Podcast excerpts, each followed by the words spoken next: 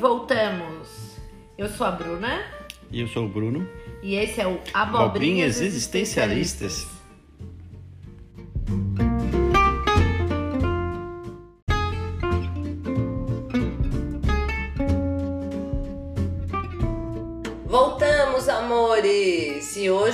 aliviar as cabecinhas depois dos últimos dois programas que foram bem intensos, a gente vai falar sobre um assunto leve e afetivo. São as cinebiografias. E por que eu digo afetivo? Porque se tu é fã, seja lá do que for, mas fã mesmo, vai sempre querer saber um pouco mais da história por trás da personalidade ou da obra daquele artista, certo, Brunão?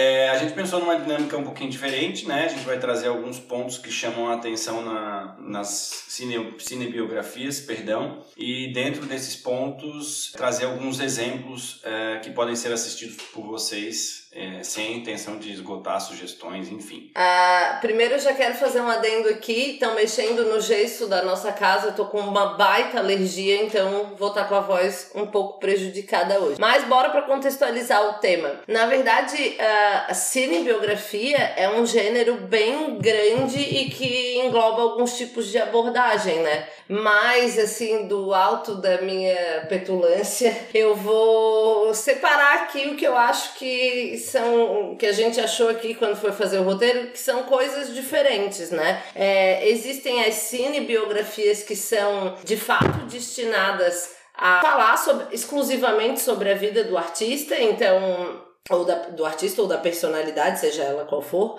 Então, contar desde a infância até a vida adulta, elas seguem mais ou menos um, um padrão, né? Mas também tem outros tipos, que outro tipo que, que são aquelas que contam uma história que se passou na vida daquela personalidade que está sendo contra, contada, mas não tem a intenção de discorrer sobre a vida toda da pessoa objeto da cinebiografia, né? Então acaba que. Faz um recorte, né? Faz Isso, um recorte. um recorte da vida, e aí Específico. acaba contando um pouco daquela pessoa através desse recorte, mas não se presta Falar falar sobre tudo. Então aqui a gente decidiu, como o Brunão falou, é, destacar pontos que chamam a atenção nas cinebiografias para poder dar sugestões para vocês do que, que seria é, legal assistir dentro desses temas. A gente separou então por atuação, né, atuações que chamam a atenção, formas diferentes de contar uma biografia, Narrativas diferentes. narrativas então. diferentes e frames da vida do da personalidade,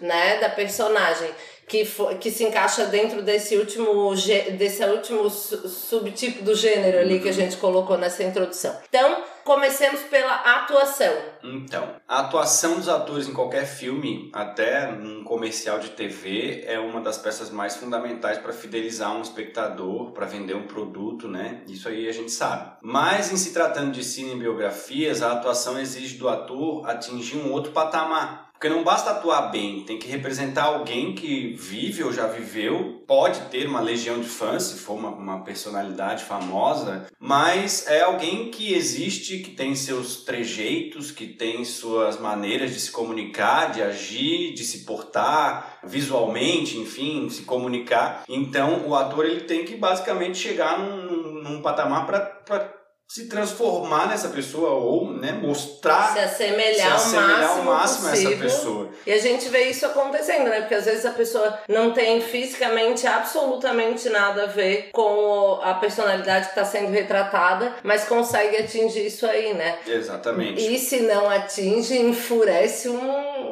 uma É, legião de pessoas enfim. que, né, que gosta do trabalho É- daquela. É até perigoso, né? É é, costuma ser um, um papel perigoso, porque se tu não conseguir reproduzir ou se colocar o mais próximo ou semelhante do que aquela pessoa que está sendo retratada, pode se tornar um tiro no pé, né? Uma boa atuação Sim, nem todo mundo- motivo de crítica. Nem, nem todo mundo topa É. a empreitada de fazer uma, uma cinebiografia. A gente vai começar falando então aqui de um filme de 2004, o Ray, uma biografia do Ray Charles, e aí dessa bem clássica mesmo, que se presta a contar toda a historinha A história, dele aí, da infância até a vida adulta e, e, e a derrocada, enfim. Essa biografia chama atenção pela atuação do Jamie Foxx, que faz o Ray Charles, e ele tá simplesmente incrível. Eu acho que uma coisa que chama bastante atenção é que o Ray Charles era cego e o Jamie Foxx enxerga, uma pessoa que não é cega. E ele retratou de uma maneira assim impressionante. E o filme é todo muito comovente, né? A história é muito comovente, então chama atenção. Bom, que o, o Jamie Foxx ganhou o Oscar de melhor ator por essa, essa atuação, né? Enfim, tem também um mais recente, né? O Bohemian Rhapsody, que é o, teve uma atuação do Rami Malek, representando nada mais nada menos do que o Fred Mercury. O cara basicamente se transformou no, no Fred Mercury. E é engraçado que eles não têm muitas semelhanças físicas. Se tu olhar um e outro assim, eles não são muito semelhantes, mas ele conseguiu atingir muito essa é. semelhança, né? Esse é um filme também que, que não chega a pegar toda a vida do, do, do Fred Mercury. Pega, retrata ali a, a, o início de carreira e tal. É, mas só é, é, ele realmente se prestou a falar só da vida já pública, vamos Isso. colocar assim, no início da vida pública. Né? Exatamente. E esse, a gente acabou comentando esse filme num, num uhum. outro episódio de outra temática, mas o que chamou a atenção também é uma narrativa que, bom, todo mundo sabe o fim do, do Fred Mercury, né? Sim. E foi um filme que não se, se dedicou a, a explorar a tragédia dele, né? A, a, tristeza que é o fim da vida dele. Focou no talento, focou no que ele representou para uma geração inteira e para outras, né? Porque... E ele, esse filme também rendeu para o Rami Malek um, um, o Oscar de melhor ator. O filme não ganhou, mas ele ganhou. Merecidíssimo, porque ele estava incrível. Bom, sendo Fred Mercury a personalidade que ele foi, era nada menos que esperado que o filme comovesse muito se ele fosse muito bom, né? E de fato ele é, e ele foi um sucesso de bilheteria. Ele rendeu 900 milhões de dólares em bilheteria no mundo. Isso só aqui para fazer um comentário sobre o filme. Ele, a gente já falou que o filme vale super a pena, mas como biografia, ele é muito legal no, no quesito que a gente está trazendo aqui. Atuação chama especialmente atenção. Um filme que me deixou de boca aberta, que eu fui com baixíssimas expectativas, porque se prestar a interpretar essa mulher é assim, topar a interpretar já é um ato de coragem admirável. O filme é Elis, então é a biografia da Elis Regina. A Elis está interpretada pela Andréa Horta, o filme é brasileiro, e a Andréa Horta já é bem conhecida aqui em produções nacionais é impressionante. Ela, para mim, é outro caso. que Ela, apesar de ela ser uma mulher pequena e a Elis Regina também, também ser uma mulher pequena, eu também sou uma mulher pequena é. e eu não tenho nenhuma semelhança com ela, assim como a Andréa Horta. Mas ela se transformou de uma maneira que agora eu tenho dificuldade de desassociar a imagem das duas. A maneira como ela sorri, levantando os lábios superiores de maneira que mostre a gengiva, que era uma característica muito específica, né? Específica, característica muito pessoal da Elis é, é incrível a maneira como ela mexe os braços. Ela realmente estudou o personagem para poder interpretar. Esse filme, inclusive, é interessante colocar. Ele foi super bem recebido no Brasil e era, era esperado que isso acontecesse se fosse um bom filme, como realmente aconteceu. Mas ele, ele foi muitíssimo bem recebido em países que não falam a língua portuguesa, o que é peculiar né? Especialmente se tratando de uma biografia de uma, de uma artista, ainda que uma artista do vulto uhum. da Elis Regina, né? Mas, é. Mas é, teve entrada muito boa, por exemplo, em Taiwan na Coreia do Norte, que não era de se esperar. Né? Coreia do Norte, eu não sabia. Sim, eu também não sabia, mas eu li. Interessante, interessante. Eu li sobre isso para fazer o roteiro. Então, né, no quesito atuação, acho que destacamos esses três mais ainda em, quando já vou falar em outro quesito aqui, é, e que também a pessoa que atuou nesse filme tem uma. É, uma atuação é, incrível. É uma loucura. Enfim, uma forma diferente de contar a história, em geral as cinebiografias elas seguem uma mesma cadência, né? História da infância, ascensão ao sucesso, derrocada, finalizando mas há casos em que a história é contada de maneira diferente, o que torna tudo muito mais interessante. Um exemplo é um filme chamado Não Estou Lá, que traz uma biografia do Bob Dylan, né, um ícone da contracultura. Conta e a história é contada a partir de seis atores tem seis pessoas atuando para trazer essa personalidade, para trazer as diferentes fases da vida dessa, dessa personalidade que é o Bob Dylan. E qual foi a intenção do, do diretor quando ele fez isso? Bob Dylan é conhecido por ter transitado em muitas facetas, assim, ele, ele foi de ícone folk até poeta, até se converteu a um, um cristianismo fervoroso, então então ele passeou por muitos lugares e o diretor quis mostrar isso através de vários atores, inclusive uma mulher,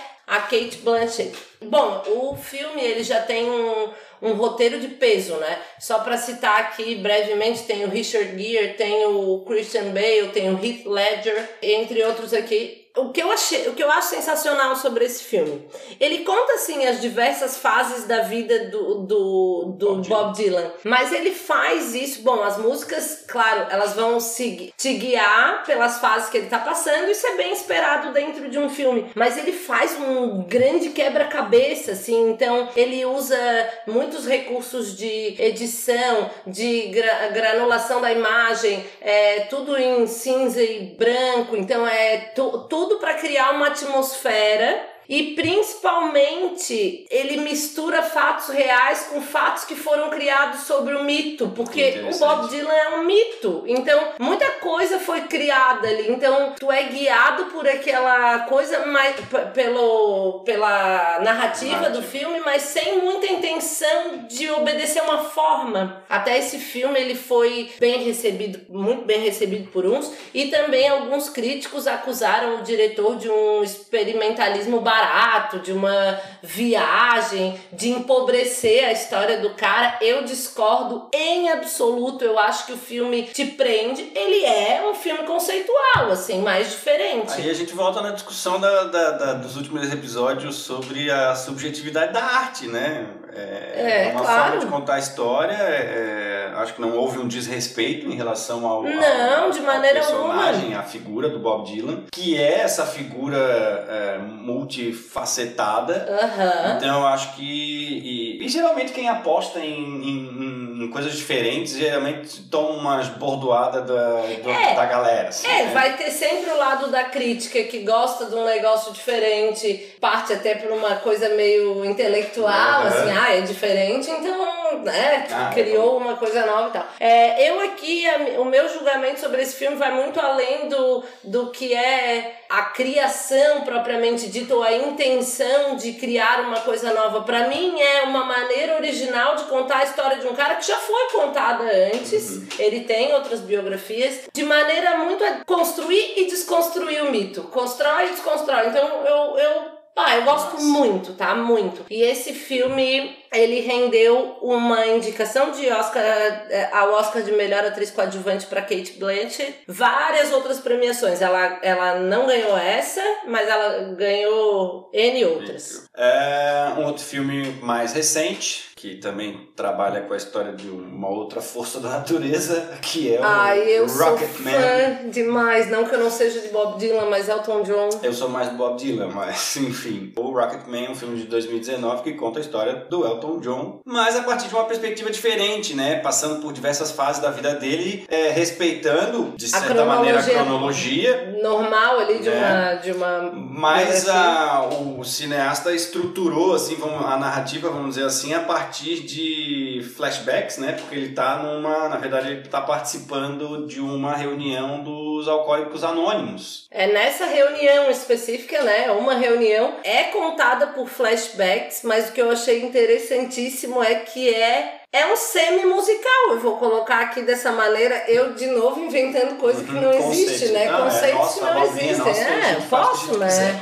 Eu posso, posso, posso. Posso só porque eu quero, pronto. mas enfim, ele é um, um semi-musical, porque ele não é um musical, mas nesses flashbacks, aqui e ali, eventualmente, quando ele tá contando uma história, ele narra algumas cenas com o próprio personagem cantando e a cena acontecendo na volta, totalmente estilo musical. O filme contemplou basicamente 90% das preferidas da galera, vou colocar 99, assim. Se tu é fã de Elton John como eu, tu vai saber que essas ali. Tem Tiny Dancer? tem. Ah, então. Tem. É que eu não assisti esse filme. É, eu não sei porquê, mas eu não assisti. Não, eu sei porque eu tava viajando e assistindo no avião e tu Ah, não é. tava Eu nessa tava viagem. esperando, olha Tava só, ansioso olha me só esperando. isso, né? Fica aqui um detalhe que eu viajei 13 dias com o nosso filho bebê e, o- e foi muito bom, obrigada. Mas o Bruno também teve 13 dias de liberdade e sono livre. Então. ah, valeu não ter, não ter visto o Rocketman, mas fica aqui. a- Obrigado, Mickey. Fica aqui a nossa, a minha dica para os, os abobrinhas e para ti, porque esse filme é incrível. Eu amei, me chamou muito a atenção. Outro que a gente traz nessa cadência, vamos dizer assim. Um é pouco diferente, um pouco assim, né? diferente. É um filme chamado é, Capote, que vai falar sobre o escritor e roteirista Truman Capote. Tu sabe que eu não sabia, mas eu descobri que o nome dele não tem nada a ver com esse nome aí. Só o Truman, sim. O resto não tem nada a ver. Até esqueci de, de mencionar aqui, mas o nome dele não é Truman Capote. O nome dele é o Truman X. Truman, é, É outra Capote coisa. É tipo um pseudônimo, não? Não, não sei se chega Nome assim. artístico, É, né? Não, isso, não, não é isso, pseudônimo, ele isso. não tá trocando o nome dele, né? Ele é de 2005, né? É do... O, o ator é o Philip Seymour Hoffman, que infelizmente já nos deixou. Recentemente, né? Acho que tem uns Recente. 5 anos a morte Isso, dele. é. Uma pena, porque Um baita de um ator, assim, um cara muito... diversas atuações E- bem versáteis, Isso, né? exatamente. A versatilidade dele é muito incrível. Bom, no é- filme, é, ele acaba trazendo um, um recorte, né, do período em que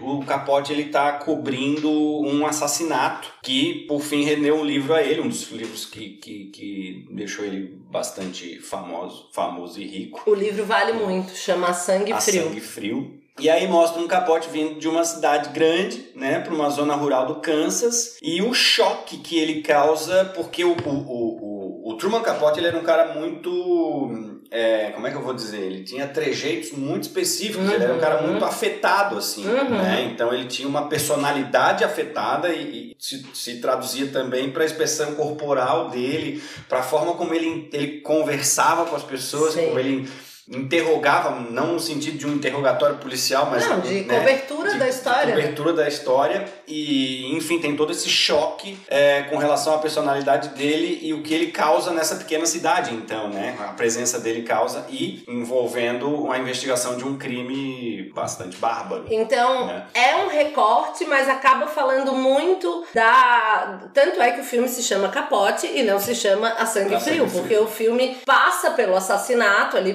por aquele crime bárbaro que aconteceu, que ele descreve no livro e que ele se propõe a investigar e a cobrir nessa época. Um, um crime que aconteceu em 1959, só assim, aqui pra gente contextualizar. Mas como ele traduz, e aí o Oscar Philip Seymour, Seymour Hoffman, que é esse ator que eu estava falando, ele, ele conseguiu se transformar tanto, ele, ele, ele também caberia na categoria anterior que a gente falou ali. Uhum. de do- atuação né de representação da, da perfeita. representação, porque e aí acaba que o filme mostra muito, mostra toda a construção de pensamento, mostra o choque que ele causa, como o Brunão falou, mostra muito dele. Então, embora ele seja um recorte biográfico, ele mostra muito da, história do cara. E aborda uma história, né? O A Sangue Frio ali, o contexto da história, que não é nem a história que deixou o Capote famoso, mas Não. o mais famoso, porque né, o principal livro dele, virou filme também, é o Bonequinho de Luxo, né? Sim. Que imortalizou a Audrey Audrey Hepburn. Hepburn, enfim. Exato. É um cara Então, nessa categoria aqui de contar de uma maneira diferente, acho que esses filmes é, é, eles são uma- bons exemplos para vocês assistirem caso não tenham assistido. Porque aqui a ideia nossa não foi trazer nenhuma novidade mesmo, foi né, dentro do gênero trazer o que, o que a gente achava interessante. Seguimos aqui então para a última categoria que a gente colocou assim, subcategoria, desse, Subcategoria. desse gênero, que são as, a- os filmes que se prestam a contar um frame da vida do cara pra poder contar uma história, né? Então eles não contam toda a história da infância, a vida adulta, mas contam uma história que faz parte da vida desse cara e aí acaba se encaixando no gênero cinebiografia Cinebiografia. porque conta do cara, como o cara atuou nessa, enfim, nessa abordagem ali, nessa, nessa época ali da vida que se presta a contar. Eu usei a palavra se presta aqui já 60 vezes, desculpa aí, pessoal. A palavra não, a expressão. Eu vou deixar o Brunão falar mais desse primeiro filme porque eu odiei. Fala. É, eu gostei bastante e é um livro, é um filme alemão que também é baseado num livro alemão Uhum. que narra parte de uma história de um personagem que na verdade é austríaco. Sim. Enfim. Que muita gente se engana É. ainda com isso. E o filme chama A Queda e ele basicamente aborda as últimas horas, na verdade, os últimos dias de vida do Adolf Hitler. É um filme que, se você não assistiu o filme ainda, você tenho certeza que você já assistiu algum meme, porque é, é nesse filme que tem aquela clássica cena do Hitler batendo na mesa, berrando e, e enfim. Inclusive, o ator que representou O Hitler. o Hitler foi o Bruno Gans. Infelizmente nos deixou também Sim, recentemente, em recentemente. 2019. E aí trabalha ali com os últimos dias de abril. Tem a, a cena do, do aniversário do Hitler, em 20 de abril. E vai conduzir ali até o, até o suicídio, em 30 de abril. Que logo depois é, promove então o fim da guerra, né? Ele é interessante porque ele consegue trazer a perspectiva de uma mente por si só bastante conturbada, né? Principalmente de uma mente conturbada que estava é, sendo derrotado, né? A- Sim, a- a- sim. Os, os, As os exércitos inimigos de- já estavam em Berlim. Berlim nesse momento já estava sendo defendida ali por um grupo de basicamente adolescentes ou idosos, né? A juventude hitlerista e, e aqueles que permaneciam fiéis ainda ao regime. Os russos batendo nas portas ali de, de Berlim. O filme já. é, é, Só eu. Claro, eu, eu vontade. não quero interromper, eu justamente quero questionar, porque eu não me lembro direito. Ele já se passa todo no bunker ou ele começa fora e depois ele Não, vai. no bunker, eles já estão, Todo, já né? estão no bunker. né? Eles Todo. saem do bunker, né? Pra, Sim, pra, sim. pra fumar, pra fazer não sei o que e tal. Sim, porque eles não estão assim É, exatamente sob ataque o Exa- tempo todo. Isso, exatamente. Mas eles já estão. é, basicamente, a Alemanha já foi tomada, né? A Alemanha já foi tomada. O que falta é, é dominar Berlim e capturar o, o Hitler. Fato que não Não aconteceu. aconteceu. Porque ele Eu- fez um favor de, de se matar. Ah, não sei o que. É, é o Hitler, né? Alguém vai defender o Hitler? Pelo amor de Deus. Não aqui. Aqui não é espaço não, pra isso. Não, não cabe. Bom, eu acho que é legal. e- Eu acho que esse filme, ele, bom, ele foi um filme super bem recebido pela crítica. é um estrangeiro, né? Não um é filme estrangeiro, norte-americano. estrangeiro da- dentro da perspectiva que a gente Isso. trata sempre que os filmes A mais gente costuma consumir muito mais norte-americanos, né? Acaba sendo que a gente tem mais acesso, embora aqui em casa a gente tenha bastante hábito de ver filme de outros países, porque a gente gosta do- normalmente dos estilos. Já falamos sobre isso em outros episódios. Mas aqui o que eu achei legal é que como ele é baseado num livro de um historiador, então ele é bem Na verdade, ele é jornalista, mas é um cara especialista em nazismo. Assim, Tu tem é- certeza? Tenho certeza. Ele é uma autoria, é um jornalista. Eu tenho livro, assim, mas eu não, eu não lembro dele ser historiador, mas ele é um cara. Eu não sei, eu muito- pesquisei ele é um dos- sobre ele e dizia que era historiador. É, não, mas é, se, não, se tu pesquisou, é, é porque eu sei que ele também atuava como jornalista, mas assim, ele é um especialista. O cara é alemão e entre né, vários especialistas em nazismo que devem ter na Alemanha, ele, Ele é uma o, é o Joaquim Fest. Ele é um cara muito, muito. é, O livro é muito bom. Mas sendo jornalista ou sendo historiador, o fato é que o cara é extremamente bem embasado em se, em, em se tratando de fontes. Uhum. Então, esse livro mesmo, ele é baseado em relatos Uhum. de várias testemunhas e, inclusive, do, de relatos da secretária pessoal Isso, do, do isso, Führer, exatamente. né? Que, é, Então, o- que o filme acaba sendo mais enfocado nela, assim. Ela é um personagem coadjuvante, mas ela sim. É meio que a narrativa trabalha ali com Pelos olhos como é que dela, ela né? chega Uhum. a ser contratada ali para ser secretária dele, depois o que que acontece também, a situação dela no pós-guerra, ali no, no- no pós-suicídio e tal, é bem interessante. O livro é fantástico. Eu tenho um livro aqui também, se quiser ler. Quero, quero, não Temos, sabia. temos. Eu e o Brunão, a gente vive descobrindo que a gente tem livros que o outro não sabia e daí a gente se interessa em ler. Inclusive tem um do capote que eu ganhei de ti, que ainda não li, tipo, ganhei de ti quando a gente se conheceu. Então, sim, tem só um pouquinho de tempo atrasado Temos tempo, temos tempo. É, eu quero só falar um adendo aqui. A gente colocou esse filme aqui, Brunão adora. A gente, inclusive, achou interessante colocar, porque Brunão adora e eu detesto. Embora reconheça as qualidades todas que eu falei aqui e, e, e endosso o que o Bruno falou, mas já que eu detesto, eu quero falar por que eu detesto. Eu acho lentíssimo. Dá vontade de morrer. Eu dormi 67 vezes enquanto eu assistia. Não é incomum eu dormir.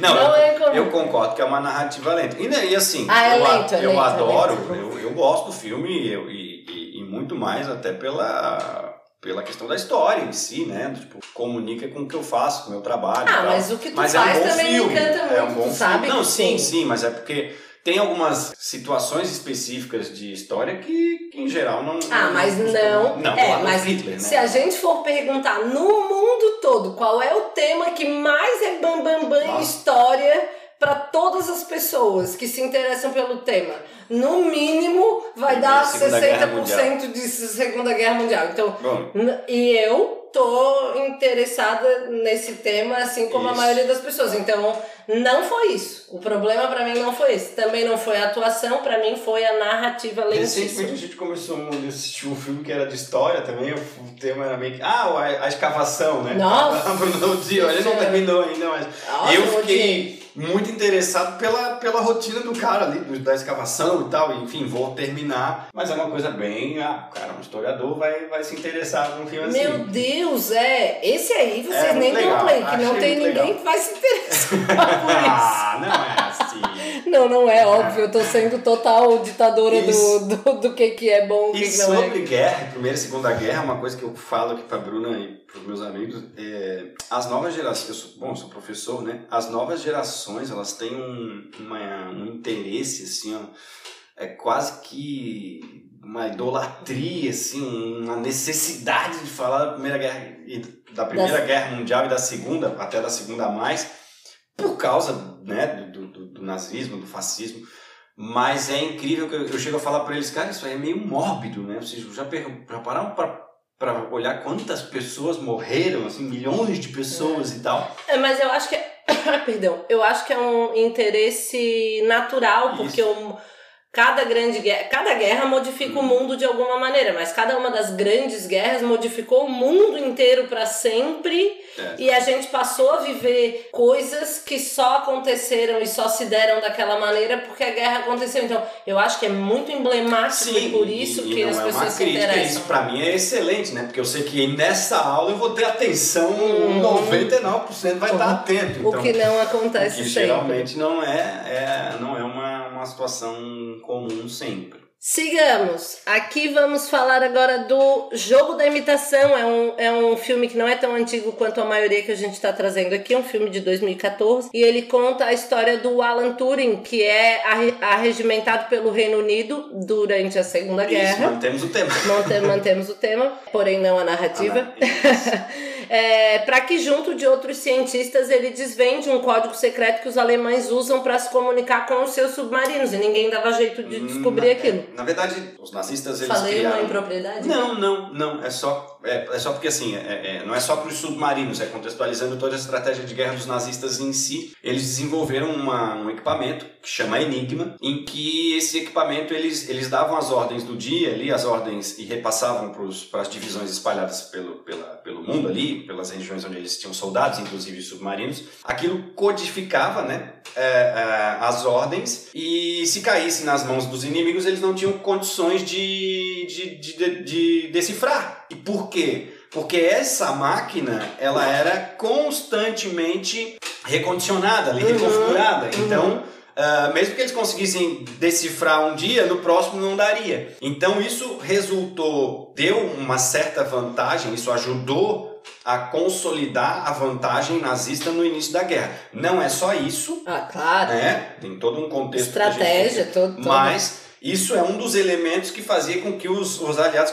batessem cabeça. Eu ia dizer, tirou os aliados do prumo, né? Isso. Porque, e acabou se tornando uma, uma necessidade, né? E o Alan Turing, ele é um matemático, né? Uhum. Junto com outros cientistas. Basicamente, ele monta uma equipe ali para criar um equipamento que fosse capaz de decodificar a Enigma. Então, na verdade, o filme é sobre essa história. Isso. Só que contado da perspectiva e com um enfoque grande na história do Alan Turing. Com uma atuação fantástica de um cara que eu adoro, que é o Dominic Cumberbatch. Sim, tu adora ele. eu tu adoro, adora até adoro. falar o nome dele, Aham, né, Nego? Dominic Cumberbatch. O, o Bruno, quando fala o nome dele, até muda Até o jeito para, que né? fala. Dominic, Aham. vou falar de novo, Dominic Cumberbatch. E Isso. ele é, o- Eu pra gosto quem não dele sabe, também, ele, tá? Ele é muito o- gênio, bom, cara. Ele é o Sherlock dessa versão nova, né, da série aí, que tem, acho que foi produzida pela BBC. E ele é a voz do Smaug. Ah, é? Ele é a voz do Smaug. É, Do- ele, do dragão lá do- ele é do tido como um dos atores da nova geração É. mais geniais, né? Ele também fez o Doutor Estranho Sim. agora, sim, né? sim, sim. Enfim. É, alguns pontos interessantes sobre a vida do Alan, a situação de- da vida dele, né? E, e- e da importância do trabalho dele. Isso aqui que eles desenvolveram para quebrar Enigma é basicamente ah, os primeiros modelos de computador. Sim, né? sim. Esse Então- filme foi conhecido como isso, né? Assim, a Isso. criação do primeiro computador, digamos assim. É, e aquilo que é aquele equipamento que eles desenvolveram depois vai acabar sendo melhorado e vai se tornar, vai dar, vai tornar possível é, tudo que a gente tem disponível hoje em dia com relação a, a computadores. O Alan Turing era gay e ele Tinha tem... dificuldades de relacionamento, né? Assim, de relacionamento interpessoal, né? Exatamente. E ele era gay e ele acabou cometendo suicídio no pós-guerra porque na Inglaterra a homossexualidade era crime, né? Então é Coisa mais absurdo, absurda. né? E, e a contribuição do cara Pra pra humanidade. humanidade, e aí ele, ele ser colocado numa situação tão marginal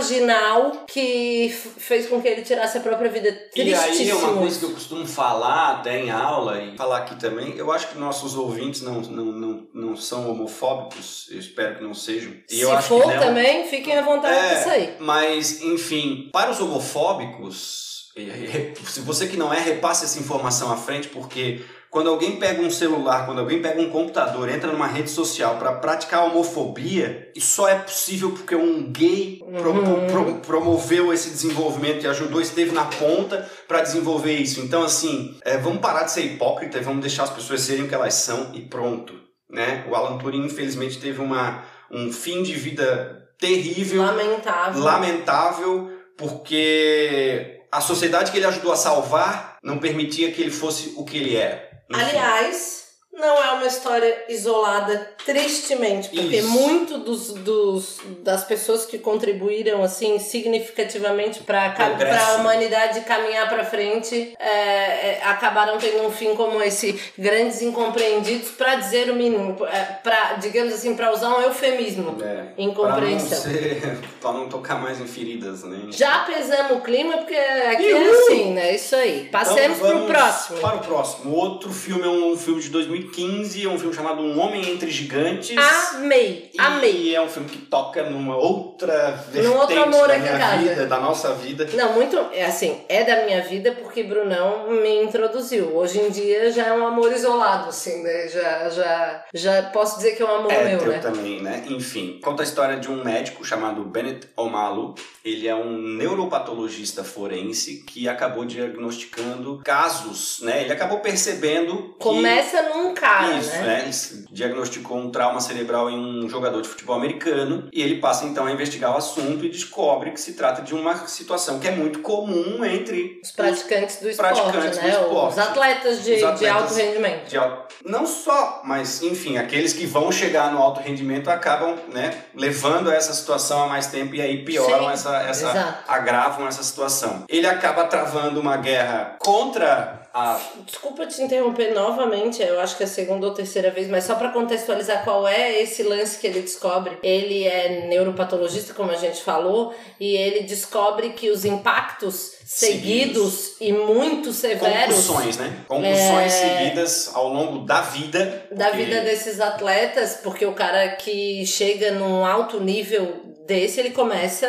É que sim, o menino que, que joga futebol, aqui as meninos, meninos, enfim, que jogam futebol no Brasil, vão começar a jogar quando? Vão começar a jogar ali com 7, 6, 7 anos, né? E, e nos Estados Unidos, que o futebol americano é um esporte muito tradicional, é assim também. Com 8, 9 anos, os meninos já começam a jogar e é um esporte de contato, né? Tanto é que eles usam equipamentos, capacetes, não é à toa, é porque Sim. isso é para evitar acidentes mais graves. Só que eles começam então a sofrer concussões seguidas ao longo da vida. E isso vai causando micro derrames cerebrais em que, E enfim. que vai chegar num momento lá na frente que a vida vai te cobrar, É, né? que dá ruim, né? Que dá Então ruim, dá ruim gente- feio, assim, né? Desenvolve é- ela, né? Tipo, Eu não sei que doença exatamente, qual é a nomenclatura ali da doença que eles desenvolvem, mas o fato é que eles acabam desenvolvendo e, E é aí isso causa comum. vários transtornos, isso é super comum. Ah, tem um alto índice, por exemplo, de jogadores aposentados que se suicidam. E É, a história toda com- começa é, por E isso, tem né? a ver com isso.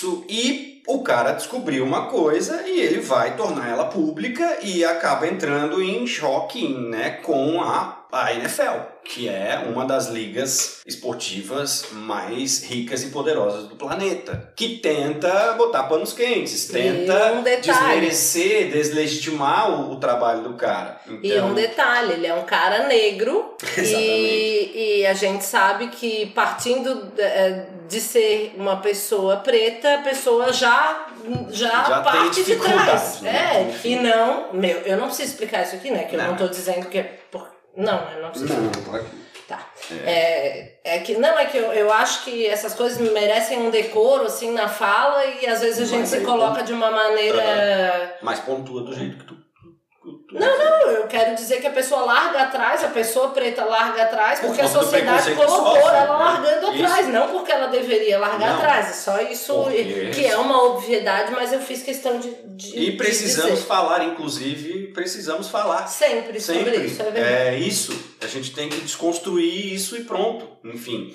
E é, um filme muito, muito interessante. É, eu não deixei de gostar de futebol americano por conta Não, disso. eu. É, mas é uma situação. Mas é que o cara instituiu, fez, ele tanto brigou, conseguiu provar que o que ele estava falando não era uma besteira, não era uma viagem, não era uma criação, que ele conseguiu instituir determinados tipos de Protocolos. protocolos que a liga adotou Isso. Por Hoje, conta da descoberta dele. Hoje em dia, por exemplo, o jogador que sofre uma pancada na cabeça muito forte, ele é, ele é automaticamente ele tem que sair de campo, ele tem que ser é, analisado por um médico. Se for constatado que ele teve uma concussão, ele não volta para o jogo. Pode ser o Tom Brady, pode ser o melhor jogador do melhor time, não interessa. Constatou concussão, o cara não volta pro jogo e quem sabe não volte para a próxima semana. A, a liberação para ele voltar a jogar vai estar determin, vai ser determinada de acordo com o acompanhamento médico Sim, que ele vai que ele vai ter depois da, da, daquela pequena lesão que antes o cara saía, sacudia a cabeça e voltava pro campo Exato. né? Enfim, e uma série de outros protocolos e uma série de outras regras que foram criadas por conta dessa descoberta e de toda essa batalha que se criou, tentando convencer, por exemplo, os sindicatos dos jogadores para pressionar o, o- a NFL, a liga e os, e os donos dos, dos times. É, houve uma mudança significativa nas regras também de, de, de bater cabeça, de usar capacete, que já não pode, mas enfim, se tornou, se tornou mais grave, as multas se tornaram muito mais Uhum. pesadas, então isso sim, é, é, é uma descoberta e um trabalho fantástico de alguém que, através do seu trabalho, mudou a perspectiva, enfim, de pessoas que trabalham com Não, e esporte. mudou, isso que eu acho mais interessante nesse cara, assim.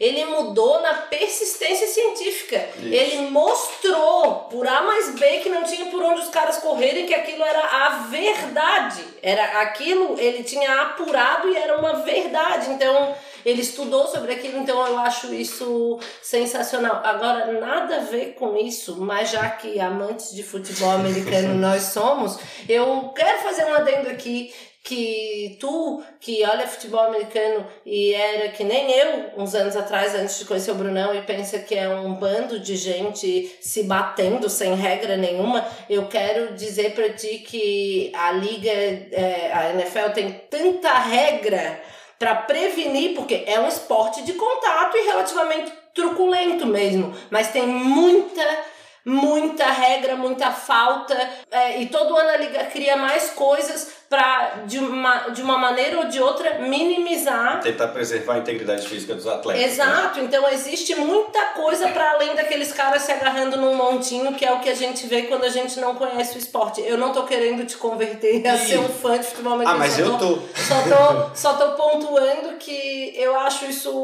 é, é uma visão geral, né? Eu dizia pro Bruno quando eu conheci ele, cara, meu Deus, eu não consigo nem entender porque só um monte de gente se batendo. Nossa, é absolutamente eu... muito muito além disso. Eu vou citar um, um grande amigo nosso, que é o, o João Mar Adami, que diz que o futebol americano ele é muito mais xadrez do que violência. Ele é muito mais estratégia do que luta. Do que, certo. Do que MMA. A frase dele é: o futebol americano é muito mais xadrez do que MMA. Ah, mas. Já parte do pressuposto que temos caras de 160, 170 quilos jogando com caras contra caras de 70 quilos. Então, assim, além de tudo, é um esporte extremamente democrático.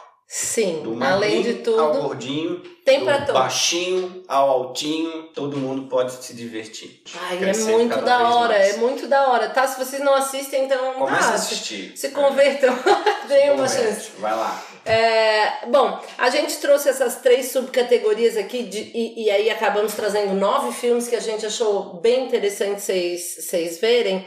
E eu acho assim que é tão delicado falar sobre isso, porque do mesmo jeito que a gente adorou determinados filmes aqui, vou colocar ali, por exemplo, o filme que traz a biografia do Fred Mercury, tem gente que tem fãs que colocam assim que o filme tentou limpar a barra do Fred Mercury com a sacanagem que ele fez com o Queen. E aí, é claro, cinebiografias ou até biografias, livros biográficos, que a gente vai fazer um episódio sobre isso ainda, é, eu acho uma coragem do cara que se propõe a atuar, do cara que se propõe a dirigir, fazer o roteiro, porque toca em questões afetivas muito delicadas para os fãs. Então, do mesmo jeito que eu achei ele incrível e achei que ali essa questão que a gente já comentou no, tanto nesse episódio quanto no outro sobre não ficar focando na tragédia e no, no definhar do Fred Mercury tem outras pessoas uhum. que já não acharam a mesma coisa, né? Por outro lado. Eu tenho um filme biográfico que fez eu, eu, eu de certa maneira,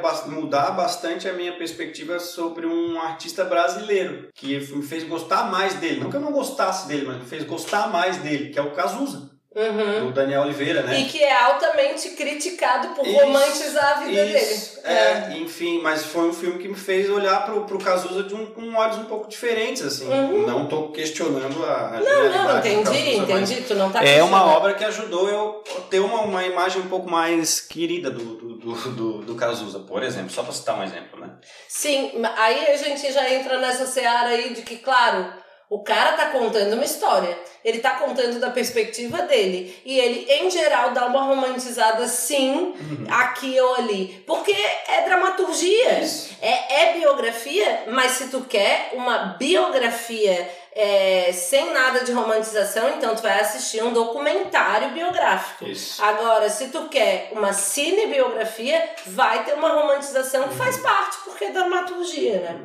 E eu acho também bem interessante essa coisa de que acaba, de uma maneira ou de outra, a maioria das cinebiografias acabam destruindo um pouco do uhum. mito do artista, Isso. ou do, da personalidade perfeita do cara que tu admira, né? Torna que é uma coisa que a gente já né? falou antes. Torna ele mais humano, que é isso, eu acho que é, é, se presta a esse papel também, para usar a mesma expressão tua. Se é, presta. se presta foi hoje, vou, vou pedir para a Milena botar se presta, se presta o nome desse episódio. Bom, Falamos aqui sobre todas essas questões, acho que é, é um tema bem amplo, vasto. Até porque tem muita opção, né? É, a gente pode, por isso a gente decidiu fazer essa dinâmica para o episódio, né? Criar ali totalmente arbitrariamente uma, umas subcategorias e fazendo até vocês perceberam se assistiram ou não, mas só pela nossa narrativa já perceberam que uma meio que que ultrapassa a outra, né? Acaba per, perpassando. Existe a palavra perpassando, né? Sobre outra. Vamos falar de algumas sugestões. Agora, sugestões aleatórias, sem categoria. Não Manda. muito comentário. Teoria de tudo, né? Filmaço. O, é, é, como é que é? O É. Redmine, né? Eu esqueci o, nome, o primeiro nome. É, é, é. Edward Redmine, ele, ele fala sobre a história do Steve Hawking. Stephen Hawking, cé- um dos cérebros mais inteligentes que a humanidade já viu nascer.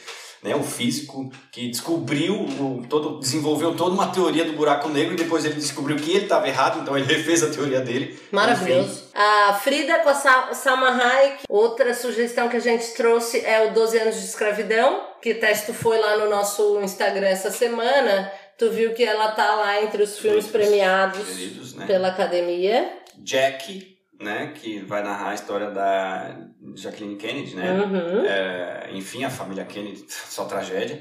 É, Até o Último Homem é um filme dirigido pelo, pelo Mel Gibson, narra a história de um, de um soldado Já falamos sobre ele aqui norte-americano, também. né, que vai pra guerra sem querer matar ninguém, ele só quer curar as pessoas e tal, tem toda uma relação religiosa, enfim. Eu gostei, Bruno não gostou não, muito. não gostei muito, não. Esse próximo aqui eu amei, com o Amor Van Gogh. Ele é todo feito em cima de animações das próprias obras do Van Gogh. Então, claro, ele tem uma cadência meio diferente, mas ele vale super, eu adorei. Se tu gosta de Van Gogh, então vai gostar muito. Ele teve um tempo no Netflix, não sei se está ainda. Garota dinamarquesa, né? Conta a história da primeira trans, é, a primeira mulher, na verdade, a primeira mulher que fez a, operação de mudança de sexo, né? Também interpretada pelo Ed, Ed Redmayne. Isso, exatamente. Mandela dispensa apresentações. Tchê também dispensa Tchê, apresentações. Né? Dispensa apresentações. A Hebe aqui com a com a Beltrão. André Andréa Beltrão, não vi ainda. Fã- eu vi um- umas cenas, é, algumas cenas um dia tava passando ali. Eu também E, vi. hum, cara, incrível, incrível como Ela ela, tá se transformou né? na Hebe, assim, ó, incrível. Bom, o próprio sobrinho da Abby, que era o cara mais próximo da Abby e que foi a pessoa que autorizou,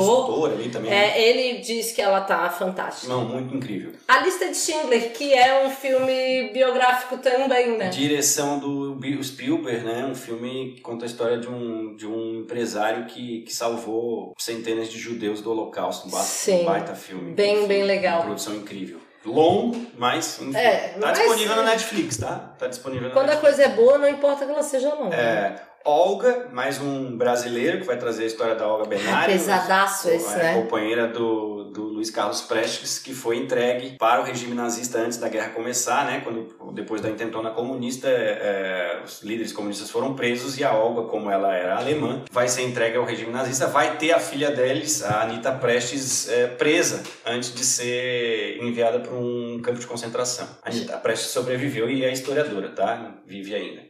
Getúlio eu não assisti, é Tony com o Ramos, Tony Ramos. Tony Ramos. Dizem que tá bem foda, né? Eu não assisti. É, eu assisti partes também, não cheguei a assistir inteiro, tá bem incrível. Ele bem a também é um recorte, Isso, né? é, pega a parte que eu vi pega a trajetória ali do, do, do pós-atentado ao Lacerda, que vai Uhum. resultar logo depois na crise política vai, que, que vai fazer com que ele se suicide.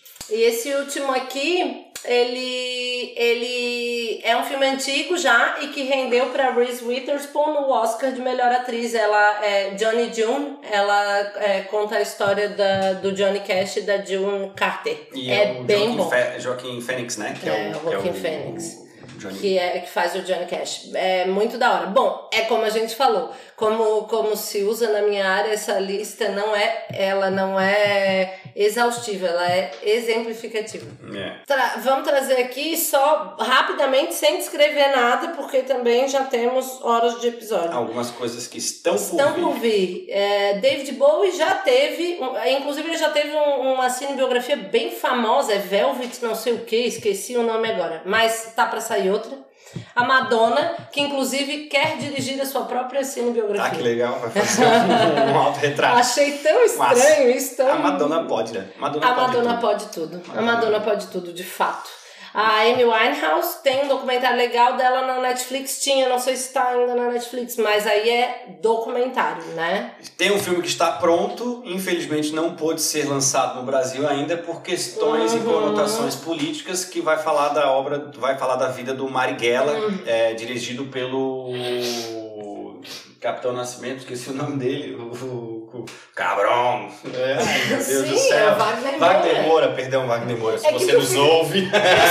Eu tava sabendo Só que do- do- de quem tu tava falando, mas daí tu começou a trazer características e eu fiquei pensando, meu Deus, será que tu tinha que estar falando da mesma coisa? Marighella é um dos principais líderes ali do, do, do, do movimento armado contra a ditadura militar que foi morto né, pelas forças militares, pelo exército brasileiro. Agora, finalizamos essa parte, já tem dica pra caramba, tu pode sentar e assistir um mês de televisão que não vai dar nada, não vai acabar.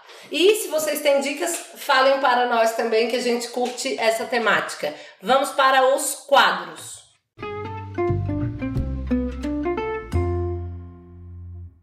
Então, todo mundo gosta ou não? Ai, eu vou, entrar numa seara aqui que tomara que a gente não perca seguidores, mas é, todo mundo gosta ou não, o nome já disse, eu não gosto do Grey's Anatomy. Aff, É, não gosto, geralmente não gosto de séries de médico. Geralmente não gosto. É, acho muito dramático. É, respeito, acho uma produção interessante, assim, né? A produção é boa, não Sim, ela não questionando seria, a qualidade do, do, do negócio, não teria 314 temporadas se não fosse bom. Só não comunica comigo. Por isso, essa é o meu todo mundo gosta e eu não de hoje. eu quero falar que eu gosto de séries de médico, inclusive é, Plantão Médico, né, que era ER, assistia muito, muito, e Grey's Anatomy adoro também, mas abandonei na 12ª temporada, pois parei a minha vida inteira para assistir Grey's Anatomy, não termina nunca, então eu desisti, mas gosto. Gosto um dia, House. Um dia eu vou retomar, nunca assisti. Eu gosto de Mas como sempre falam que esse cara é um filho da puta, acabo nunca gostando. Não, nunca gostando, não, nunca assistindo. O meu todo mundo gosta e eu não, esse sim capaz de espantar um pessoal, mas eu vou me explicar. Eu não gosto de desenho japonês, eu nem sei se isso é todos eles japonês, não, não. é- é- Eu não gosto muito dessa coisa de anime. Mas por quê? Deixa eu falar. Assim, é, eu acho que talvez eu não goste até por desconhecer uma grande parte, mas a parte que eu conheço, eu nem tô falando de quadrinhos desse sentido, porque é de- é tá desse gênero, porque eu não conheço. Eu tô falando. Isso, eu tô falando mais, tipo, vocês pensem na minha frustração quando eu era criança, que, cara, quando começava um Dragon Ball Z no, na TV Globinho, eu queria a morte. Eu não gosto daqueles olhões chorando. Aí, sabe que eu tava no banho pensando sobre isso? O banho é lugar de pensar, né?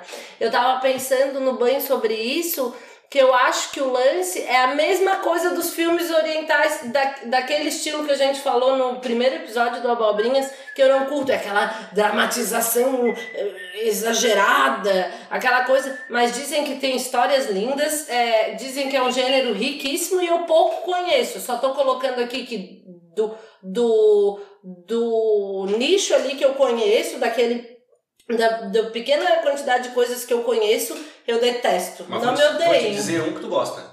Qual? Avatar. Ah, eu A Lenda de adoro! É, essa é muito, É muito, legal. Muito lindinha a história. né? Muito, legal. muito legal. Gosto muito desse. É o único. Enfim. É, não nos odeiem, é só assim É, mesmo. o, o nome do quadro é Todo Mundo Gosta e eu não. Tu não precisa não gostar pela nossa decisão de não gostar dessas coisas.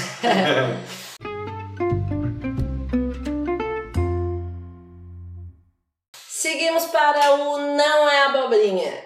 Eu quero começar. então, como eu comecei a assistir uma série que eu já conhecia há muito tempo, mas eu não tinha tido a oportunidade de, de conhecer, de assistir. Ela não é uma série nova, então talvez tu já tenha visto, mas caso não tenha visto, fica a minha super recomendação que eu amei. É uma série da HBO, chama Big Little Lies. É uma série que tem assim um elenco de peso, tem é, Reese Witherspoon, tem a, a Meryl Streep, preciso dizer mais alguma coisa? Sim. Tem aquela mina do Jurassic Park, nunca vou saber o nome dela, não me lembro. Tem a Nicole Kidman, Kidman antes de ficar totalmente congelada pelos procedimentos estéticos, ou seja, dá pra ver a, a expressão no rosto dela. E os personagens têm diversas camadas, se passa numa, numa, num balneário de ricaços nos Estados Unidos, e aí é, são cinco mães e alguns incidentes unem essas mães aí, e tem duas temporadas de 10 episódios cada uma. A última temporada deixou uma abertura até para uma próxima, mas eu desconheço o fato de que vai haver essa próxima. É a Laura Dern, tá? tá Isso! Puta, não lembrava o nome dela. Tá, e aí um podcast que também foi altamente divulgado, é, difundido no ano passado. É, é um podcast da Carol Pires. Né? Isso, a primeira temporada, um podcast da Carol Pires, é, chama Retrato Narrado e a primeira temporada fala do ser abjeto que é conhecido como presidente deste país. Jair. É, o Jair. Ele, eu não gosto nem de pronunciar o nome é, dele. Não vale, é tipo Voldemort. Né? Mas, vale é, veja bem, esse, esse podcast, a Carol Pires é jornalista, o negócio é extremamente bem produzido. Ela vai da infância dele e vai destrinchando tudo da personalidade dele até a vida adulta. A vida política tem uma grande. Uma, uma maior parte, né, é focada na vida política, mas como ela faz essa trajetória dele toda, acaba sendo biográfico, Isso, se, é. se, se encaixa aqui no tema. É que aborda a história da merda, né, mas pelo esgoto. Então, isso. Tu é, trabalha é, todo o esgoto até tu chegar na merda. É, é, é, exato. Então, assim, fica a minha dica. Provavelmente tu já ouviu, mas caso não tenha ouvido, é uma dica quentíssima. As minhas duas são. Ai, que modesta. e o teu, Brunão? O meu é um podcast também, que na verdade foi. Uh, acho que um dos primeiros podcasts que eu, que eu, que eu ouvi, assim, foi o que me, me, me, me colocou na, na, nessa, nessa, nesse nicho, vamos dizer assim. Uhum que é um podcast chamado Praia dos Ossos. Da Branca Viana. Da Branca Viana. É, conta a história, basicamente, de um, de um crime, né? Que, que foi o assassinato da socialite, da socialite Angela Diniz, que foi morta pelo Doda... Doca. Doca. Doca Street. Doca Street. É, foi um crime que aconteceu nos anos 70 e o interessante é como a gente consegue perceber que o sistema judiciário, judiciário brasileiro, principalmente nessa época, ele era basicamente um antro de machismo e, e, e absurdos e misoginia, assim, porque o cara mata ela, no primeiro julgamento ele acaba sendo inocentado com aquela famosa tese da, da legítima, legítima defesa, defesa, da honra. Da honra que caiu esse ano, inclusive, né? E, Deixou... que, e só, desculpa. Fale, calma. De novo, é a quarta vez que eu vou te interromper hoje, mas só para dizer que o sistema judiciário brasileiro segue sendo misógino é. e machista. É, vídeo caso Mari Ferrer. Ah, tu, e entre outros entre tantos, outras, né? É. é vou é, dar um outro. Vou, posso dar um outro? Já desse dois, vou dar nem outro. Ter, mas nem terminasse ah, dos Ossos. Ah, tá, desculpa. Não, só pra dizer que é muito foda. É muito bom, né? É, é ouçam, é. é. muito foda. A Branca Viana, ela, ela tem uma eloquência que é uma coisa Incrível. impressionante. Eu queria ter um terço da eloquência dela. Também não é nenhuma novidade, foi lançado ano passado. Se tu não ouviu. Vale muito a pena. E a minha outra, meu, meu outro não é a abobrinha é a CPI da Covid, cara. A CPI da Covid tá incrível. Se tu não tá acompanhando, ela tá incrível, incrível, assim. Inclusive mostrando a misoginia e o machismo Nossa, de senador, cortando senadora, chamando senadora de nervosinha. Não, não fico babaca, nervosa, passando senadora. pano pra genocida, tá? Babaca passando pano pra genocida, ainda desrespeitando mulher, que tem o mesmo mandato que ele. Enfim. Como, como ela mesma fez questão de colocar, né? É, Estou aqui pelo mesmo, pela, pelo, pelo mesmo, mesmo motivo, motivo, que, o senhor. senhor.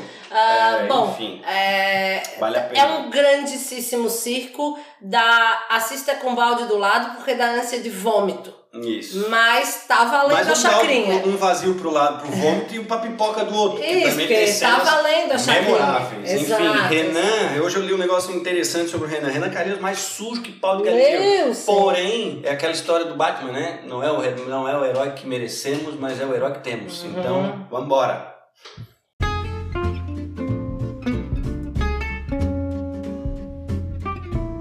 Bom, é, sem mais delongas, muitas viagens nesse episódio eu adorei porque é, acaba sendo, acabam sempre brotando discussões, apesar do tema ser mais leve. Uh, espero que vocês tenham gostado também. Esse é o momento em que, como diz Brunão, e eu adoro repetir essa frase, nos deixem famosos. Ou seja, sigam a gente no arroba abobrinhas existencialistas. Eu sou arroba Bruna Brasco no Instagram Brunão é arroba Bruno Anderson em todas as redes. Temos também o e-mail Forever Alone, que eu não olho mas faz meses. É, o abobrinhaspod.gmail.com É isso aí, galera. Certo? um prazer inenarrável trazer essas sugestões para vocês e, enfim. É, Sigamos juntos. Beijos e cuidem-se.